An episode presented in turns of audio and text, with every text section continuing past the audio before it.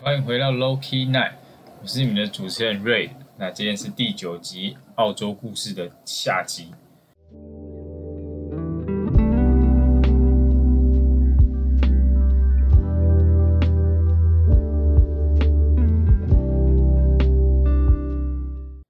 那这几天在打文案的时候，其实才发现有很多细节都没有讲到。然后上次说时间的关系，是因为当天已经十点多了，然后才开始录音，然后后置剪辑，所以怕太晚不能当天上传。那这边要先跟大家说一声抱歉。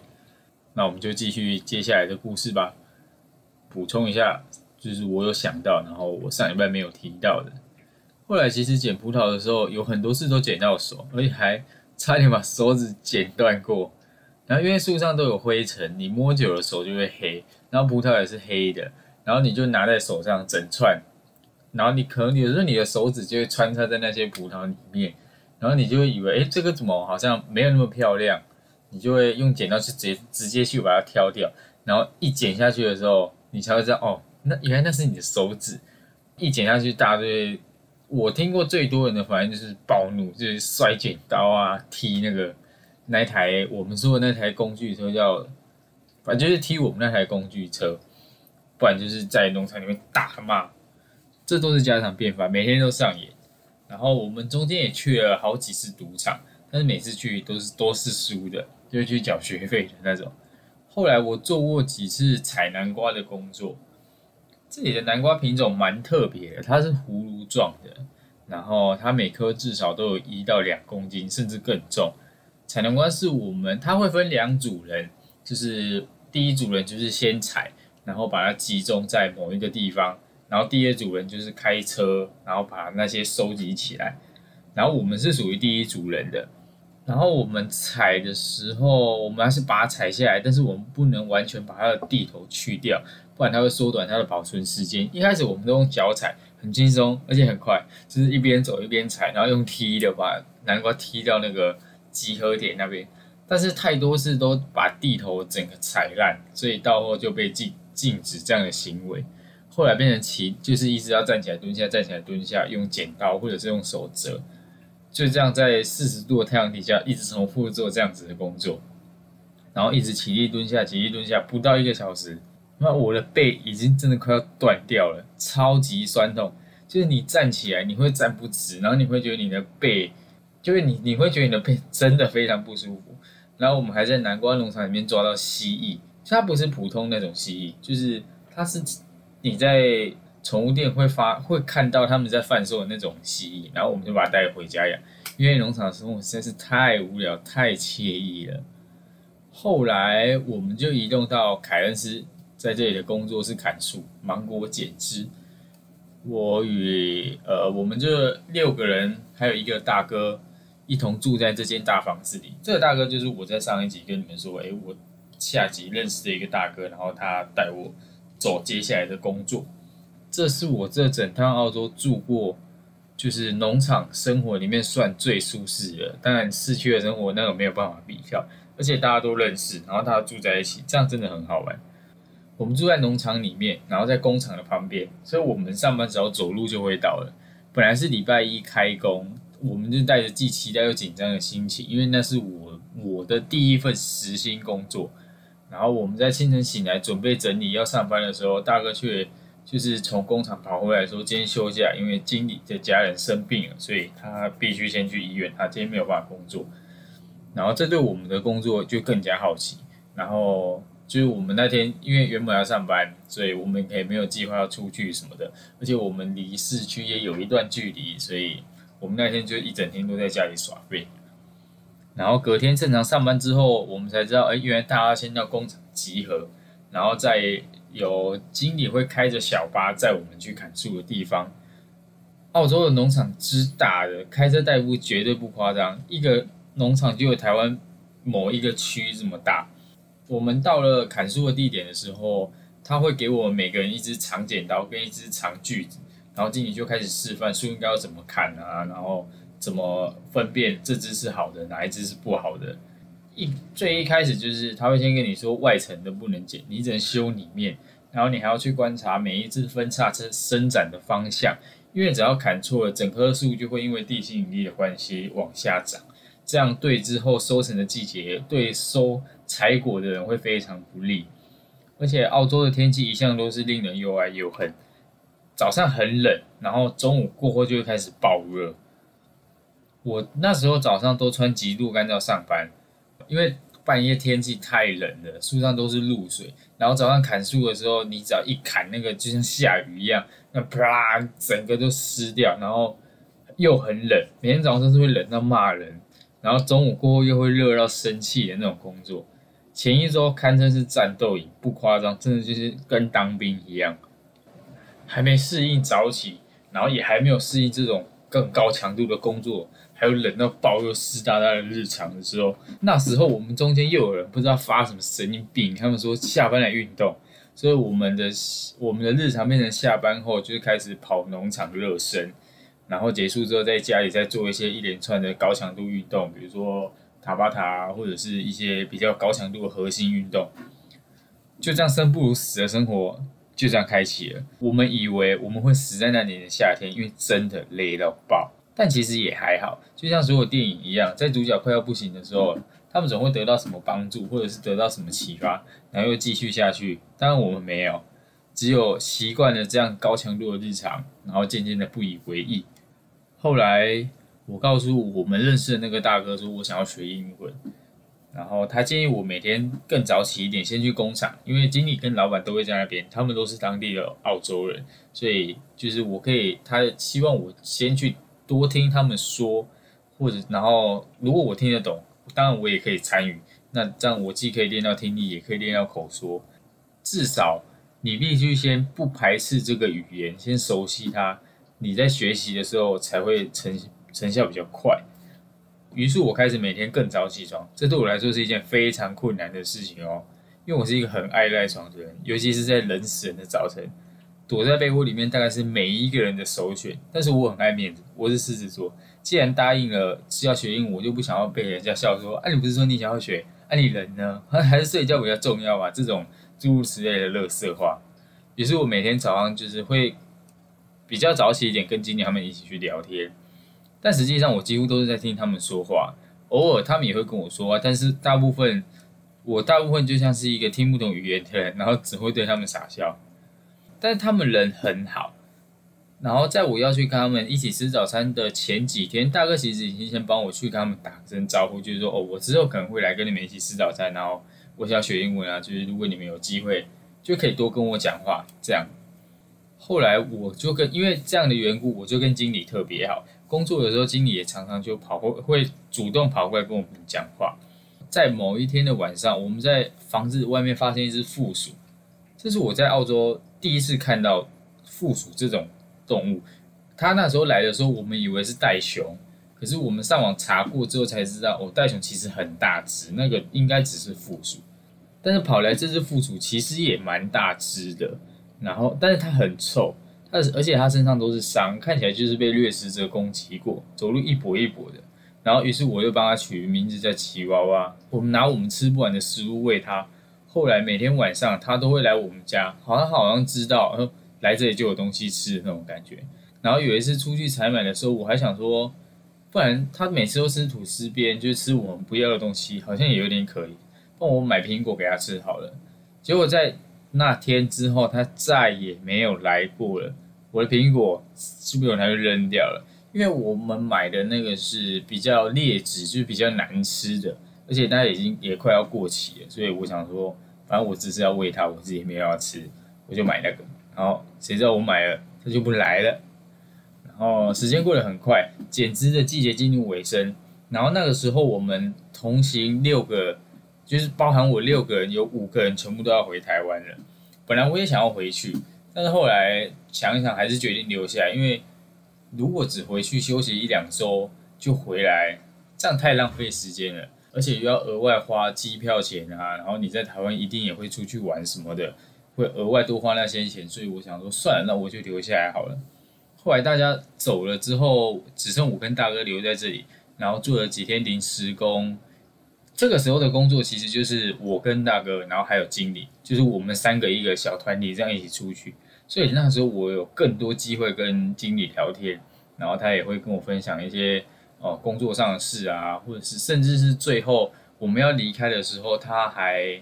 问我说：“哎，你是就是经过这一切工作之后，你是真的会砍树了吗？还是你其实也就是哦大概这砍一下意思一下这样就好？”然后这个时候大哥才跟我说，其实他从来没有这样问过背包客。他是就是他是真心想要，可能是想要栽培我，或是想要让我知道，哎，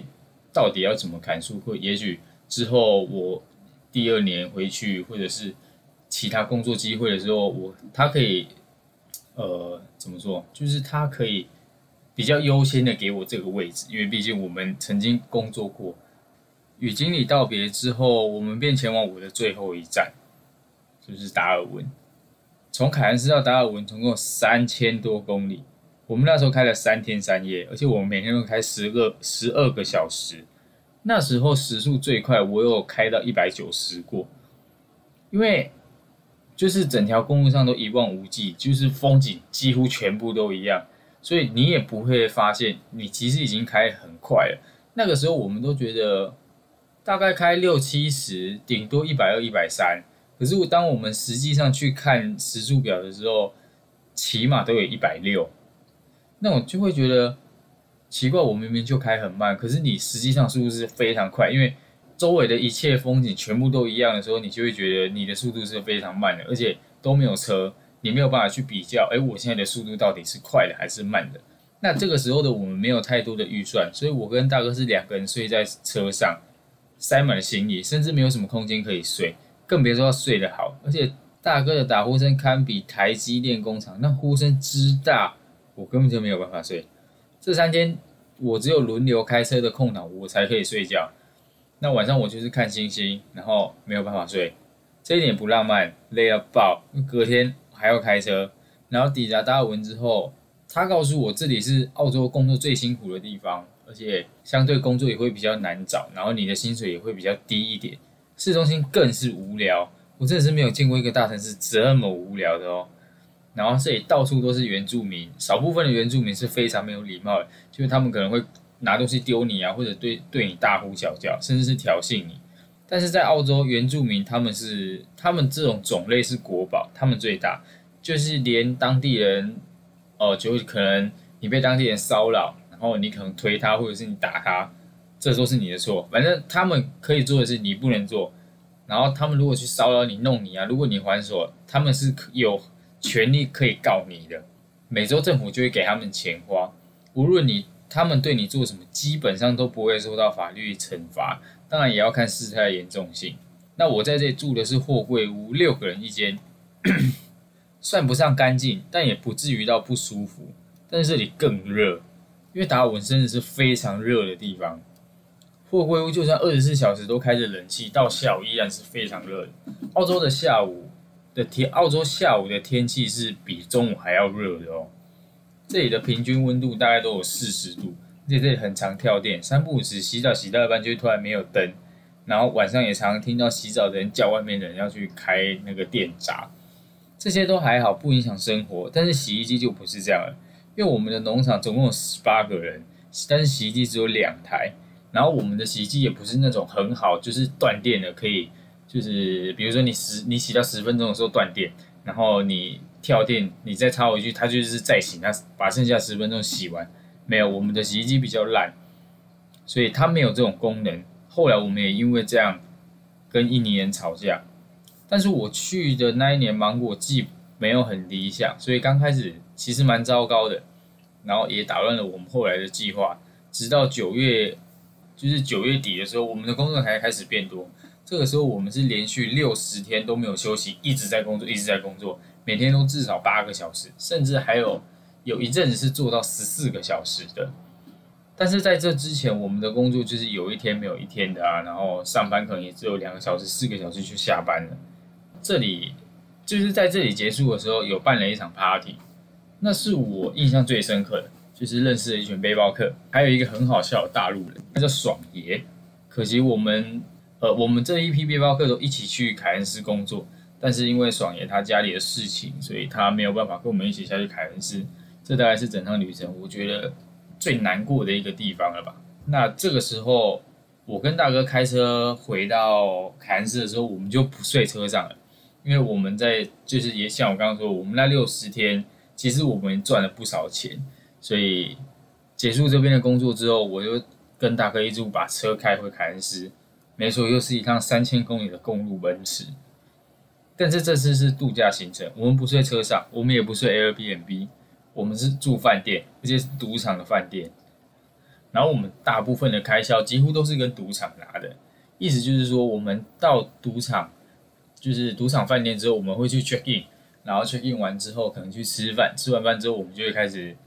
到赌场里面拿一些，诶，我们今天的花费。然后比如说我们今天花了一百澳。我们就会去从赌场里面拿，然后只要我们赢超过一百澳，我们就会离开，就是打平我们的消费，我们就不会再多去拿。最后整趟下来，我们甚至没有花到太多的钱。我们这次开四天到凯恩斯，但是我们在凯恩斯住了一个礼拜，然后我也在这一个礼拜去报名跳伞啊，还有人生第一次的潜水。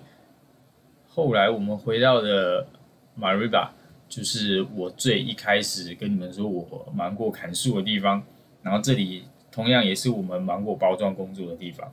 这里除了女生包装以外，所有的男生都是外国人，而且工厂里面我是唯一一个亚洲的男生。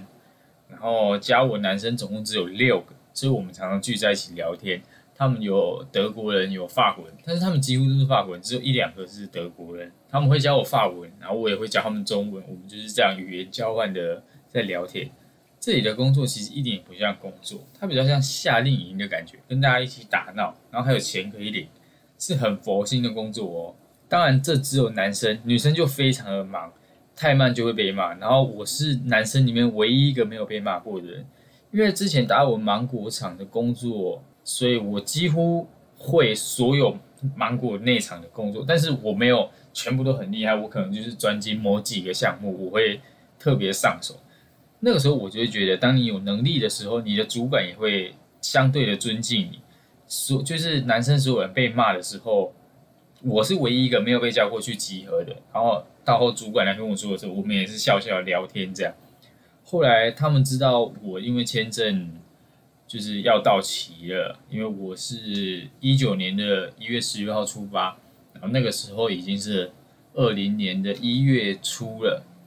所以。我就说我没有办法把，我没有办法把这个芒果季节做完，他们都蛮难过的。我不知道是不是真的啊，至少他们的给我的感受是，他们是真的难过的。然后我的法国，我跟那些法国朋友们也是很依依不舍。然后临走之前，我们交换联络方式，但是那个时候我们没有车，所以我们不是自己开车，我们是给别人载。然后那天其实蛮早就下班了。他们就，因为他们急着要开车载我们的，急着要回去，所以我们也没有太多时间跟那些我的朋友们打招呼，跟大哥打招呼，所以我们也甚至也没有拍照或是拥抱，所以直到现在我们一直有在保持联络。这就是我澳洲打工度假的故事，它就是全剧终了。这样，那这一年里，我看到自己的不足，然后也认清自己的能力到底到哪里。最重要的是，我看清我自己的傲慢还有自大。这一年里的成长其实没有办法量化，因为你没有办法，呃，因为你很清楚的知道，你已经跟当初出发的你，就是你在计划这件事的时候，跟你实际行动的时候已经是不一样了。然后你实，你从计划到你去执行，到最后这个计划结束的时候。这些人生阶段里面，你是一直在改变，你是一直在改变，一直在进步的，所以你没有办法去讲说哦，我可能变得怎么样，很具体的告诉你我变得怎么样。但是我回来，身边的人他们对我的就是我们聚会，他们我给他们的第一个感觉就是我是不一样，我已经不是当初那个就是耍嘴皮子的那种的那种人那种样子。然后也不是那个只是去过澳洲，然后出过国，什么都没有改变的我。这一年里其实是非常非常多的苦哦，然后也尝过了不少甜头。毕竟有起有落的故事才更耐人寻味。我很喜欢现在的自己，然后也很谢谢当初自己的勇敢，才有今天这段故事。甚至是做 podcast 这个节目。因为如果我没有这些经历，我可能也没有办法做这个节目，因为我也没有那么多故事可以告诉你们。那谢谢你们听完我的故事。